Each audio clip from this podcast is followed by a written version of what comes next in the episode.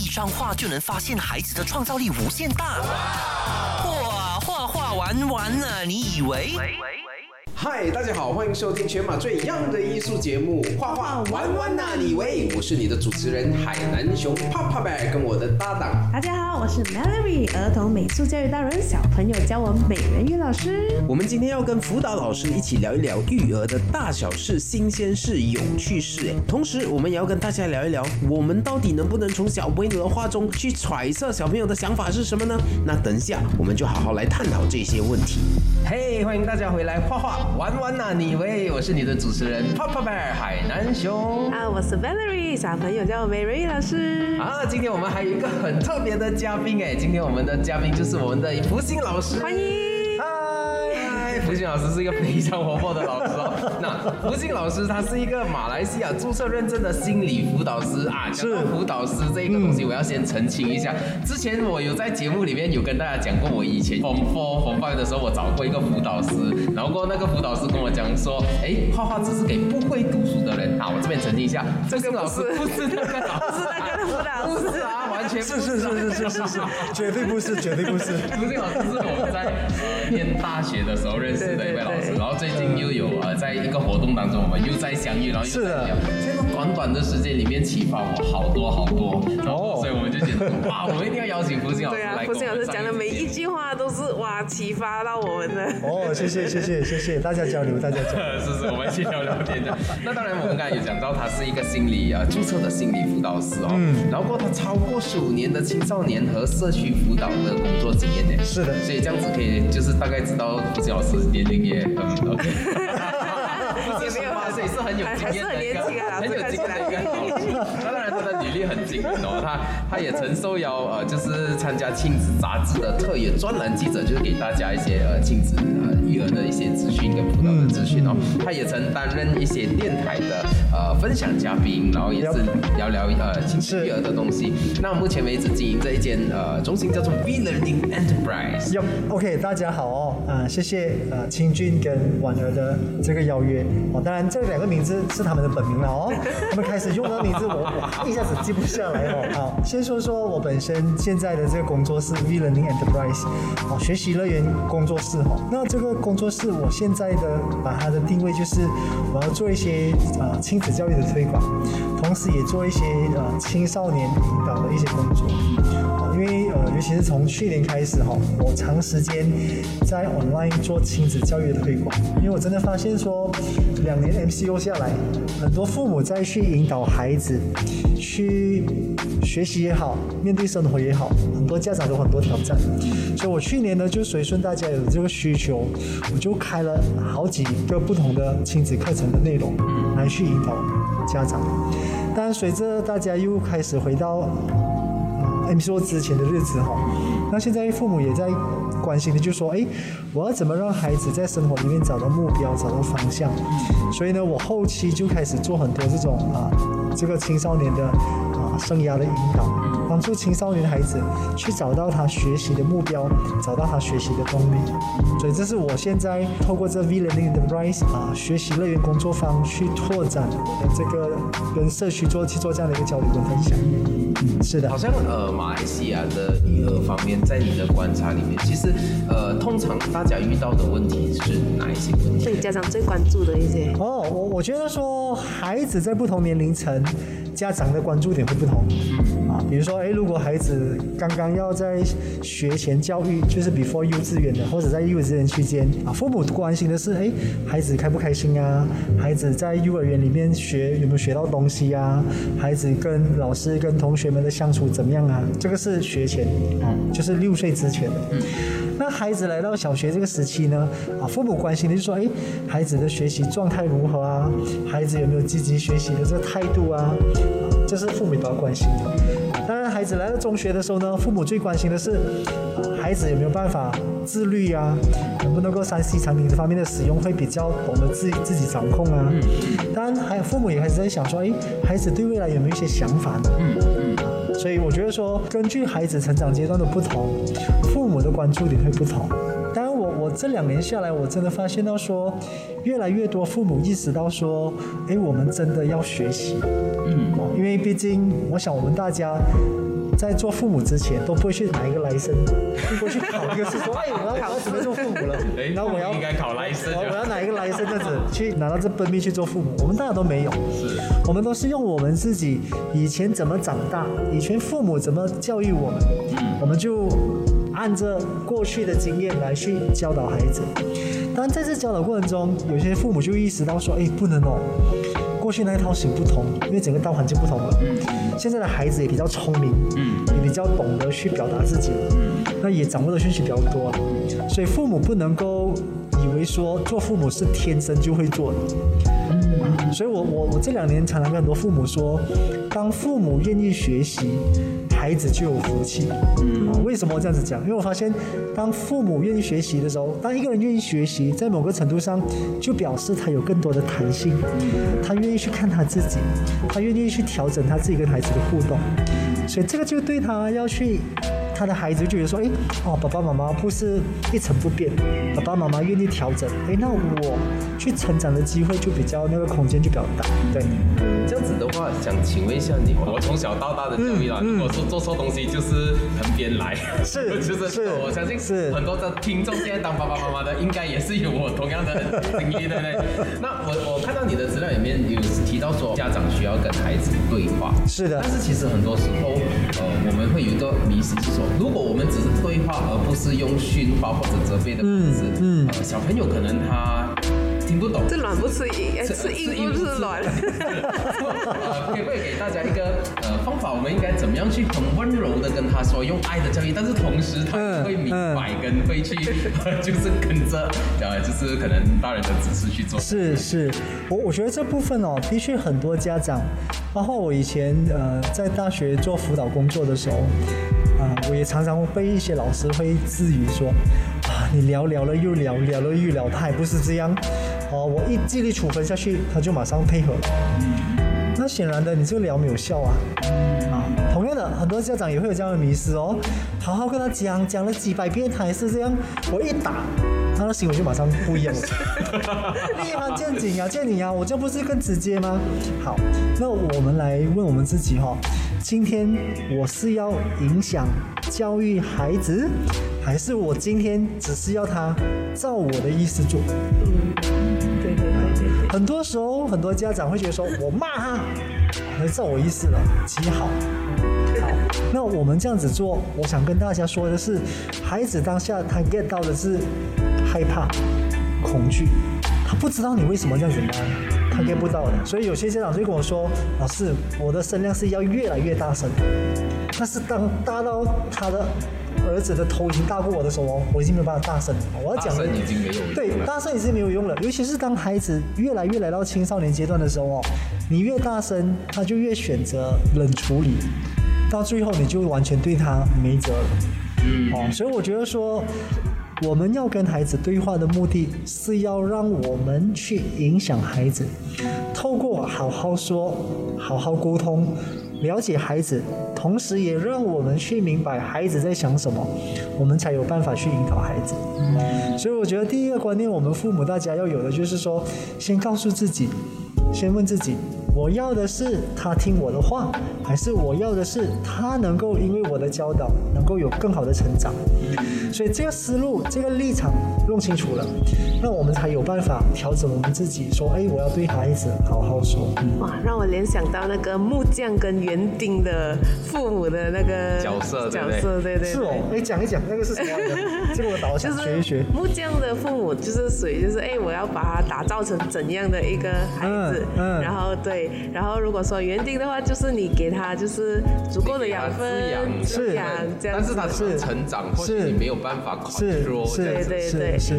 这这个这个园丁的概这概念哦，就让我想起了，因为我之前呃我在卡内基工作的时候，在那边做了七年嘛，那时候是长期跟很多企业在做一些。训练帮助他们去提升他们他们公司的领导层的领导力。啊，当然我们本身也常常会跟不同的国家的卡内基在在接触。那呃，台湾卡内基的创办人黑玉龙老师啊，他本身除了在企业方面很有影响力，他在亲子教养这一块也很受大家的关注。那他就有常常有一个观念，就是说，因为我们做父母，就好像刚刚婉儿讲的，我们要做一个园丁，我们要看孩子他是一个怎么样的种子。那我要做的就是提供空间，提供土壤，提供肥料，提供适当的水分，然后适当的让它出去外面接受不同的、接受阳光的这个照射。我们就是这样子而已。对对我们不要把它变成是我们要的样子。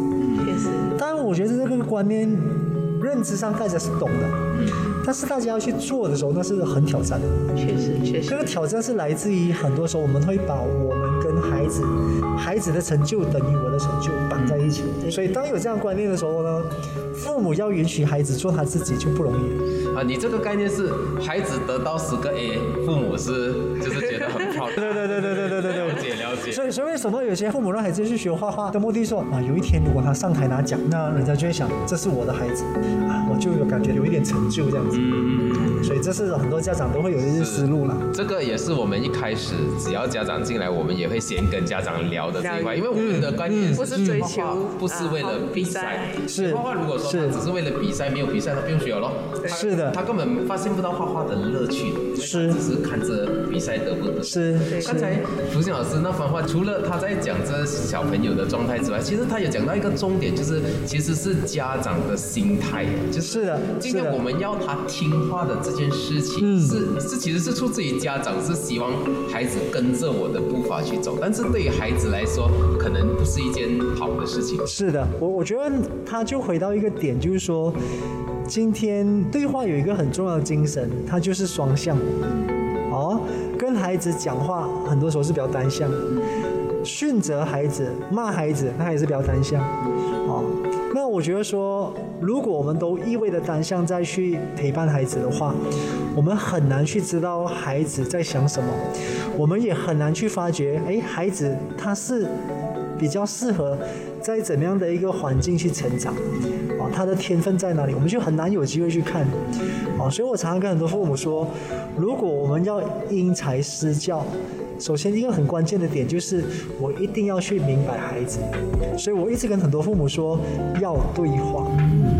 会不可以给我们的听众一个 idea 说，OK，要对话，现在知道了。那如果实际我今天在家，我想要跟孩子晚上我们来一个 one on one 的 pillow talk，OK，我们应该怎么样 OK 其实他们有 try 过，就是平时嗯嗯。都是比较凶的，平时都是很凶的。可能比较有威严的父亲嗯嗯，突然间要做这件事，可能很难。妈咪发生什么事？哎，妈咪最近有什么打击？这样。可以给大家一些小小的 pointers，要怎么样去处理这个 OK，我我觉得说，如果今天我们的家是没有对话的那个文化的，哦，一直以来都是一个动作一个指令一个指令一个动作，然后就就就就这样子相处的，啊，的确，如果今天你突然间要做这样改变，第一，父母会不习惯，哦，然后第二，孩子会错愕。孩子会说：“哎，突然间妈妈发生什么事？爸爸发生了什么事？”但是我们要讲的是，改变都会有短短的阵痛期的，啊，都会要去适应的。那所以我，我还是要讲一个点。首先我，我们做父母的一定要清楚，我为什么要对话。好，那要怎么去跟孩子对话呢？啊，有几个很重要的点。第一，我们要先问我自己：我这个时候，我有这个时间跟这个空间吗？啊，比如说刚才啊，秦军讲的，哎，我要跟孩子来 p i l o talk，哦，那我就问我自己，我可以跟孩子有的那个时间多久？十五分钟、二十分钟？啊，我先把那个时间确定我有。好，那当然，第二我们要做就是我们要营造一个很轻松、很舒服的氛围。啊，所以我常会跟一些父母说，尤其是他孩子比较不愿意跟他讲话的，我说，哎，你可以稍微发挥一下我们的创意。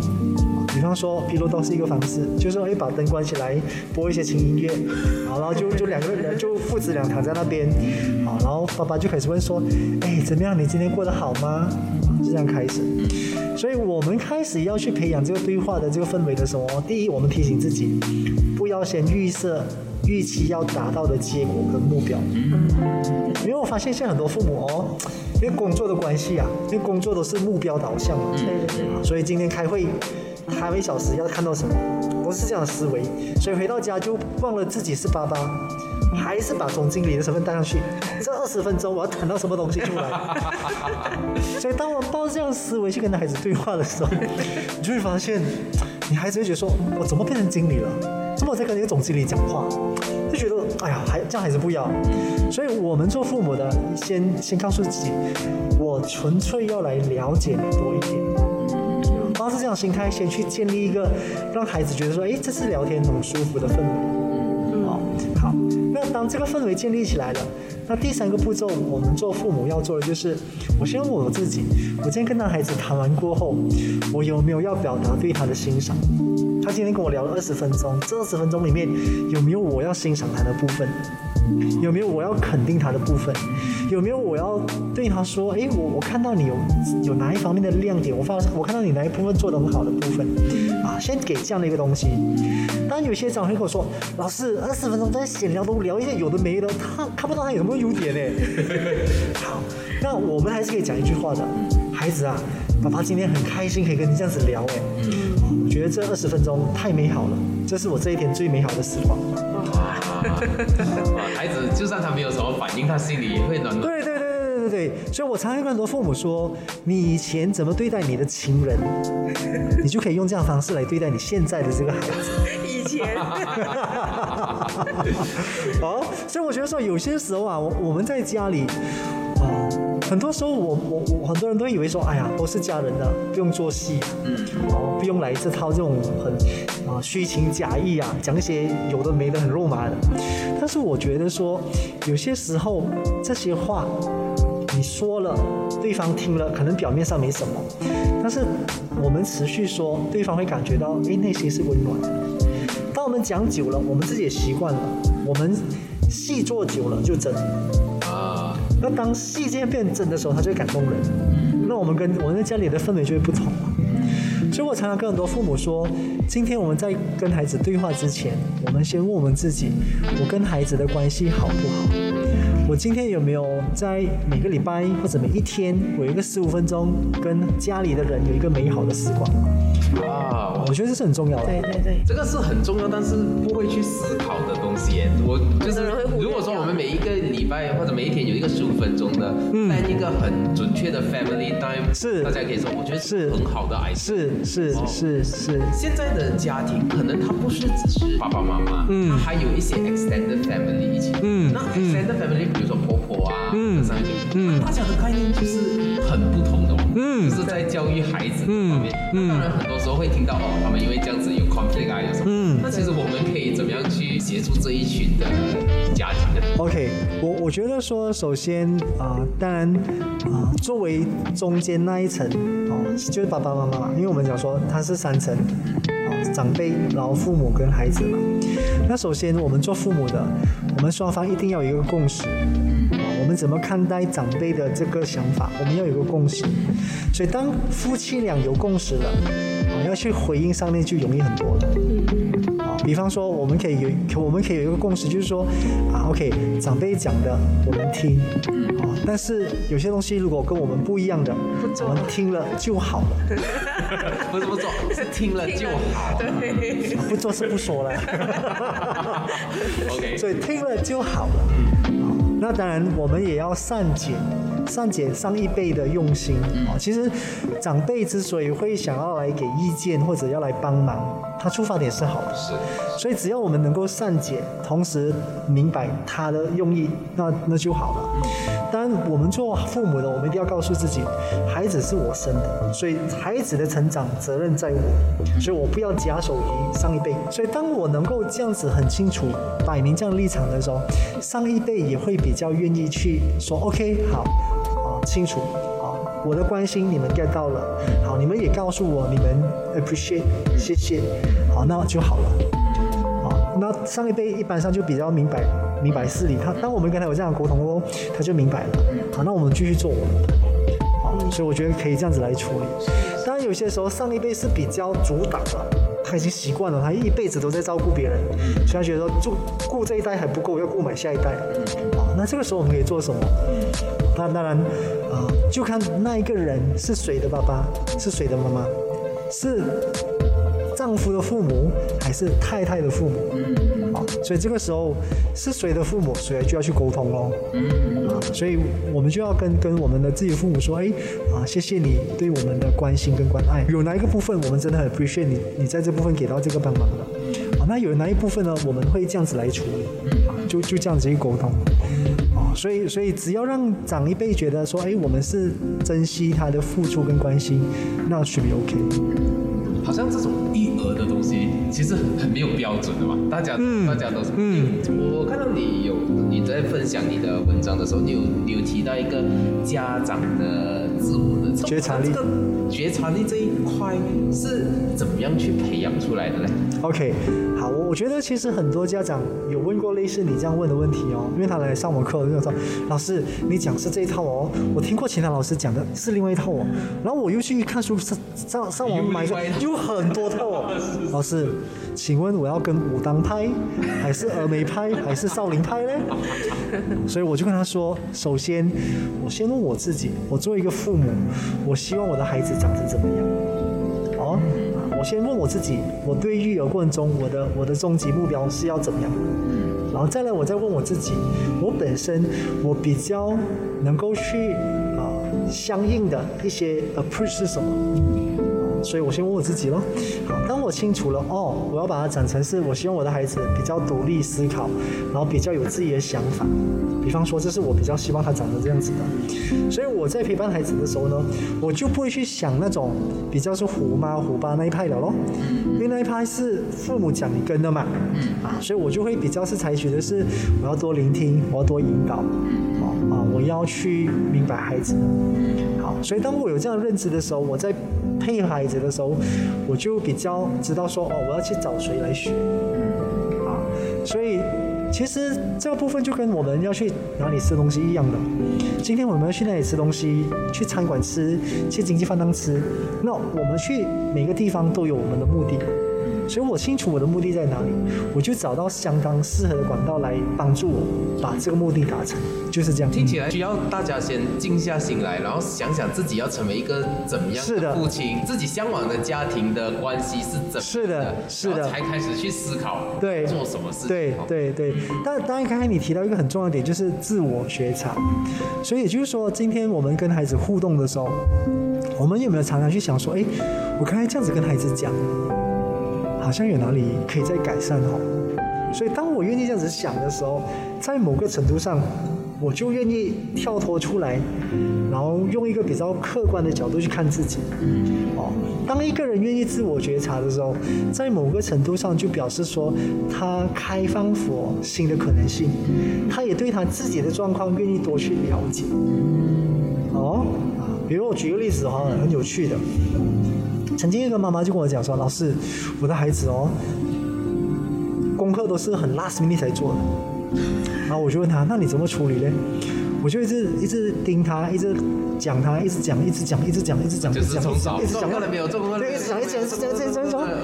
然后我就问他：“有效吗？”他就跟我讲：“有效，我就不来找你。” 然后我就问他：“你这个方法用多久了？”他说：“他想他他孩子现在已经六年级了。”他说：“我从一年级就开始这样子演演演到现在了。”我就很夸张的看着他：“哇，你哪里来的这么大的耐力啊？” 也确实哦，哇，超级有耐力，同一个方法用了六年这样。对啊，嗯，那我就说，你什么时候开始觉得说这样不行？有一天，当我静下来，我在回想这一整天跟孩子的相处的时候。我就觉得我很讨厌我自己，我也不喜欢这样的妈妈。哇，好重的话，因为他看到 他他会想，他一整天跟孩子相处，就是哒哒哒哒哒哒哒哒哒哒，然后他就他就对对对，他就他就跳出来看看看看这个妈妈，说怎么这个妈妈长成这个样子了？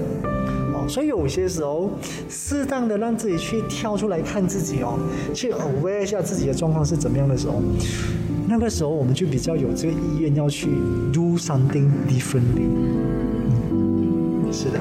我们这边也刚好有一个故事，但是是相反的角色，是呃小朋友告诉我的。因为我们在上课的时候都是尽量就是我们一边画画一边跟小朋友是是。然后小朋友有一天，这个小朋友成绩很好，哦，就是负 A student 这样子。哇哦。然后有一天他就跟我分享他的心情，然后就是他就觉得说他很不开心。为什么？因为因为每一天上完课上到车上的时候，家长都只是问他的学习成绩怎么样。我听了就哇，我的心好酸哦。然后我就我同时又提醒他，你看爸爸妈妈也有送你来画画啊，什么什么。但是 但是但是那一刹那，我我觉得蛮蛮心酸的。所以所以我我我我顺着你这个部分，我再讲多一点哦。我觉得很多时候我们都在角色里面生活啊。哦，你是爸爸，你的角色就是盯我，确保我把功课做好。那我是儿子，我就要好好的做儿子应该要做悠久的事情。但是我们很少去问孩子啊，你过得好吗？孩子啊，跟爸爸分享一下你今天最开心的事情是什么？所以当我们很少去跟孩子在情感面有连接的时候啊，我们就会发现我们每天都是在 doing。当很 doing 的时候，你就会发现人的内心的那个情感的被滋润的部分就会被忽略掉。哦，所以我觉得说，当孩子如果他来画画，是他自己要来的，他在画画里面，他能够把自己的情绪透过这个颜色、形状去把它给 release 出来，那是好的。啊所以我觉得说，如果我们能够从这个角度去明白孩子，那我相信，就算我们没有技巧，没有我跟你讲的要好奇啦，要美好时光之类东西都没有，我们单纯的跟自己讲说，我是一个人，我的孩子也是一个人，我除了对他的角色有要求，我是不是对这个人愿意多一些关心？好，那当我们愿意这样子做的时候，我们就会发现。孩子会因为被关心到、被重视到，他会让自己活得更好。我刚刚听你这样讲，我我想到一个我们华人的家庭可能会有的一个概念，就是应该是东方教育体系跟西方教育体系嘛。因为东方教育体系我们很在意的就是阶级的是什么，我们是是是是。那西方可能可能他们在这一点的会比较稍微没有那么的强一点。嗯，好像我们呃，就是好像华人社会上讲到，我们常常都被教导说，OK，你一定要尊重什么什么什么，然后你要听话，一定要什么。那其实这样子，小孩子就可能他很难去 express 他们的他们自己的想法。那其实，在你的角度来讲，你其实觉得说这样子的模式其实是 OK 吗？还是说，其实我们有更加好的模式，我们大家可以参考其实其实我觉得说，呃，不管是东方社会、西方社会，我们的整个哲理，我们的整个啊，整个人与人之间相处的那个方式，它都有它可取的地方。但站在东方社会来讲，我们会觉得说，哦，我是父亲，你是儿子，你要尊重我，在某个地方尊重我。但我之所以 entitled 父亲的这个位置，我也尽了我的责任，我也对整个家做了我应该做的那个付出。哦，所以他有他的那个啊重那个那个可以去 appreciate 去传承的地方哦。当然，今天我们要调整的就是说，我除了在做角色。我是不是偶尔让自己做回一个人？比方说，哎，我是我是我女儿的父亲，我同时也是叶福星，我也有我这个人。所以有些时候我跟我孩子的相处里面，我是不是也可以让我这个人出来？打个比方说，今天当我真的有点不开心的时候，我可以不跟我的女儿说，爸爸今天没有办法陪你玩，爸爸刚刚听到一个不是那么好的消息，爸爸需要耳闻一下。爸爸需要独处一下，哦，你可以给爸爸一个半小时。所以，当我们学会这样子去跟孩子说的时候，第一，们让孩子也学会去关心另外一个人；第二，我们也示范让孩子知道说，当我今天有情绪的时候，it's okay to express，it's okay to 得到别人的谅解跟允许。是，所以，所以我觉得说，我们不去否定哦，我们过去的传统的教养的好不好？那我们要做的就是，在我们传统教养的好的基础上，我们再看我们可以再 add on 什么，让它变得更好。是是啊，所以我觉得说，啊，你问我，哎，福星老师，你你既然有接受辅导的这样的一个熏陶，西方文教育的这样的一个熏陶，你会不会允许你的孩子叫你福星？不会。还是要叫爸爸。对对对，因为因为我觉得说，啊，那个是一个很好的东西，就是说让他知道说，长辈有序，哦，这个观念他要有，哦，我觉得我们我们我们东方社会的这种感恩啊、孝训啊，它是一个很好的一个 base 的，只是说我在有这个 base 的同时，我能不能够让自己可以有弹性，就是说我在好的基础上，我再把西方一些我觉得不错的，我把它 add on，啊，那让我跟孩子的互动变得更好。是是是，对，满满的自信跟满满的干货啊！这一集这一集，对对对。好，这一次我们邀请博士老师呢，主要我们也是做儿童美术教育的，所以我们也是常常会遇到面对到一些挑战、一些问题。是，对对对。来，什么问题？比如说，啊，比如说家长就说，老师，你可不可以从啊这幅画看到孩子他有什么心理的状况？好像很黑暗，每次用一些很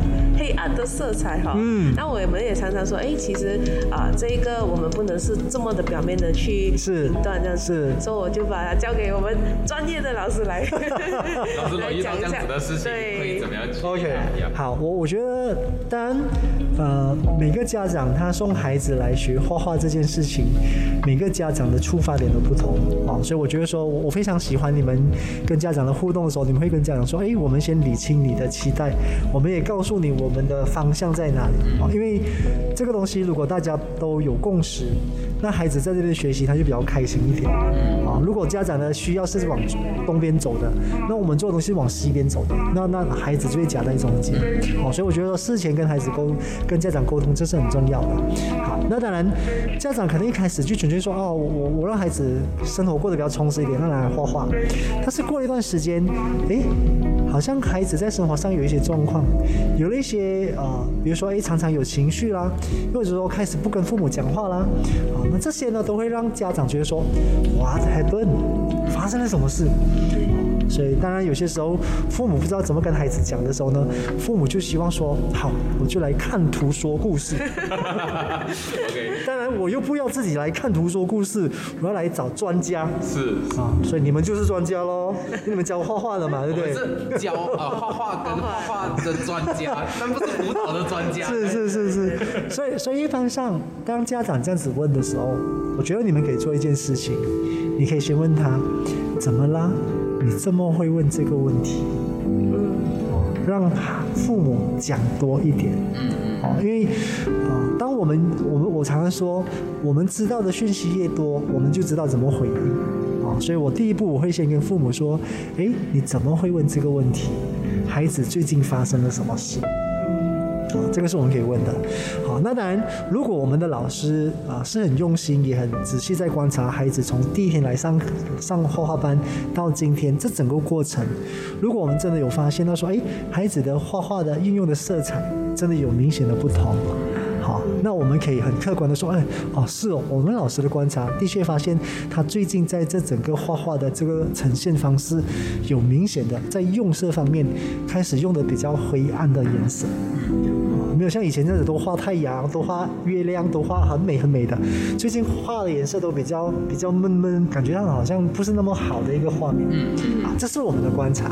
但是因为我们本身不是艺术治疗这一方面的专业，嗯，啊，那这个部分如果你真的觉得孩子这个部分有这样的一个问题，那啊，我们可以给你一些口袋。是是，这个是我们可以做的。是因为其实好像在画画里面，比如说好像我是一个职业的画画的人士，嗯。今天我要画一幅伤心的画，这个是绝对没有问题的。嗯，今天我要画一个不开心的话也没有问题。嗯，就是他对我来说就是用色用什么什么。是是。因为其实小朋友在 explore 的过程当中，说不定他也只是在 explore explore 一件事情。但是我觉得，如果家长他发现到这一件事情了，就是说其实你心里一定是。有一些疙瘩，跟有一些事情是可能发生了，是你我们不懂的吗？这种是，对对对。所以我觉得，如果真的是这样哦，反而不是找画画老师来处理这些事情，而是而是直接要找一些 art therapist 或者是辅导老师，是。直接处理，这样子才是是比较理想的做法。确实啊，好像我会提到，是因为其实我们很容易从他们画看到他最近喜欢什么，最近接触什么东西。但是有的时候我们会看到，哎，他画一些很血腥暴力的东西。这一点的话呢，通常我都会去跟家长去哎了解看看他最近是不是接触触了什么么，什么对对，比如说他看了什么的一些啊影片啊，还是什么东西。当然，我觉得说，如果今天我们要啊、呃先跟孩子有一个了解，啊、如果老师是有这样的一个时间，能够去 engage 读孩子的，其实老师可以问几个简单的问题，嗯，啊，比方他画完了，老师就问他说，哎，你这幅画完了，你感觉怎么样？嗯。哦，那你在画这幅画之前，你那时候的感觉又是什么？嗯。啊，然后就让孩子自己来说，哎，你你画这个代表什么？哎，你今天为什么画这个人？这个人是谁呀、他怎么样怎么样怎么样？对所以，所以我觉得说，与其我们去解读他的图画，嗯啊，不如我们就让孩子看图说故事。啊，所以为什么现在会有啊，比如说游戏治疗啦、沙箱治疗啦、艺术治疗啦，啊，它主要的一个观点就是说，我们发现有些人他不见得能够遇到任何的媒介，他可以讲得很清楚。啊，比如说对小孩子来讲，他有些时候他没办法讲得很清楚，他需要透过一些这样的一个媒媒体媒介啊，就把他的一些情绪把它给 explore 出来。嗯好，那当他这样子把它给展示出来了过后呢，我们不要去解读它。啊啊，当然我们看到他画的，我们自己看就哇很血腥啊，哇很怒啊，很 down 啊。啊当然我们可以有这样的感觉，但是我们不要去解读，就用我的角度去解读。对因为每个人用色怎么去展现他的情绪都不同，所以我觉得一个很重要就是说，如果我们知道父母在这部分上是有狂生的，那我们可能要去看说，诶，从他开始来学画到现在，他的整个图画的展现、用色的改变有没有一个很明显的？那我们可以从这边去告诉家长说，也许啊，也许最近真的有一些状况，因为他过去跟现在有一个明显的不同。我的一个重点就是不要自行解读，对但是不要排除说，哎，这是一个讯息，然后我们要去 alert 这个讯息，那我们要找到对的管道去帮助孩子走过他。如果真有一些问题在卡着他，他没卡着。哇哦，今天跟福星老师聊天，让我受益好多啊！那下一期福星老师会跟大家分享 Art Therapy 到底是怎么做的呢？同时也会跟大家分享要怎么样帮助孩子找到人生的目标。那我们下期再见。重温精彩内容，到 s h o p App 搜寻“画画玩玩啊”，你以为即可收听 Podcast，也别忘了赖面子书专业 Arslan Studio，用内容让你过上优质的生活。